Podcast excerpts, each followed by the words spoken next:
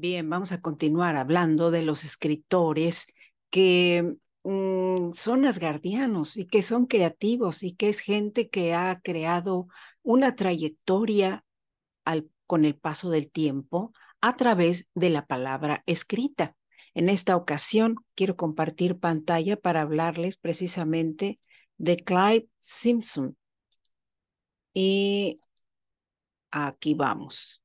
Él tiene una, una, página de autor y ahí está presentando Las aguas de inundación baja, novela de Clive Simpson.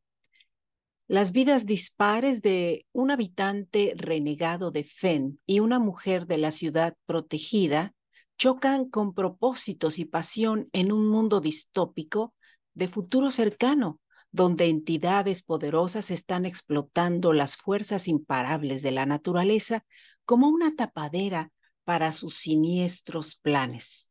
Y bueno, hablando del agua, yo pienso que el oro líquido le vamos a nombrar en unos años. Sí, esta es una intrigante novela, debut del periodista y escritor internacional Clyde Simpson. Clyde, obviamente ustedes lo conocen, han oído hablar de él porque aquí lo hemos mencionado en varias ocasiones como el editor en jefe de la revista Room. Esta es la portada de su libro. Es más, la, la, colocó bellamente de lado para que se vea el lomo del, del libro. Y me imagino que es una historia muy interesante. Él es un hombre que ama la palabra, es una persona eh, sumamente mm, pulcra en el momento de describir escenas o actitudes y al mismo tiempo tiene una manera crítica muy aguda de señalar situaciones. En la tierra de agua y cielo, el agua y las inundaciones en el corazón de Floodwaters Town. No son solo físicas, sino culturales. Floodwaters Town. En este contexto, la heroína viaja desde una ciudad capital moralmente corrupta y en desintegración a un entorno extraño y primitivo, o sea, de la ciudad al campo. Conoce a uno de los habitantes rebeldes de Fen, la, la, ciudad donde ha llegado ella, bueno, el pequeño poblado, y descubre que la vida puede volver a ser real y relevante. La pareja se encuentra en el centro de una audaz lucha para exponer la verdad. Es una carrera contra el tiempo que enfrenta a la naturaleza contra la tecnología y al bien contra el mal. Y por el bien del futuro solo puede haber un ganador.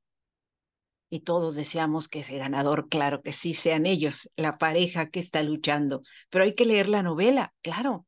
Clyde Simpson es escritor y editor independiente, editor en jefe de la revista internacional Room, Space Journal es especialista en la industria espacial global y ha escrito cientos de noticias y artículos destacados, informes anuales, sitios web y blogs, además de contribuir en varios libros de no ficción.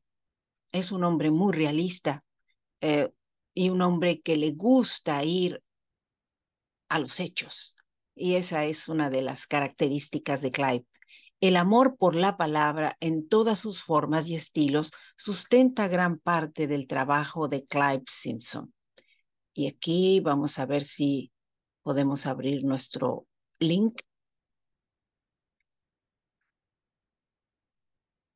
Bueno, ahí va a estar el link, ahí está, exactamente, ahí está.